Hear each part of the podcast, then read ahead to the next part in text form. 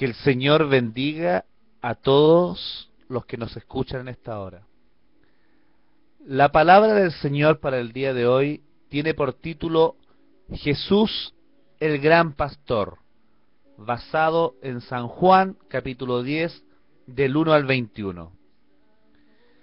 Esta escritura nos enseña, estimados hermanos y amigos, que tenemos un gran, único e inigualable pastor, llamado Jesús de Nazaret.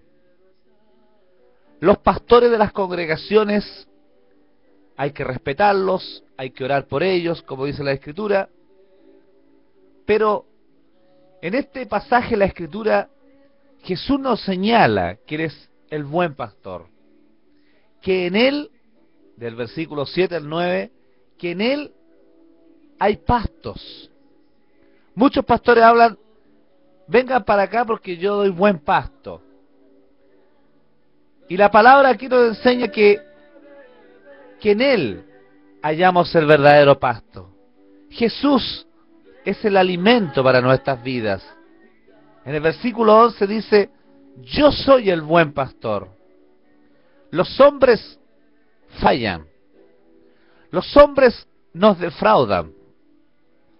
A veces tenemos un pastor, más adelante tenemos otro pastor, parte o se traslada o parte a la presencia del Señor, pero nosotros a veces nos entristecimos.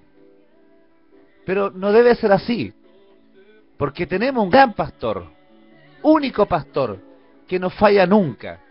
De madrugada cuando dormimos, Él está a nuestro lado. Cuando todos nos dejan, Él está a nuestro lado.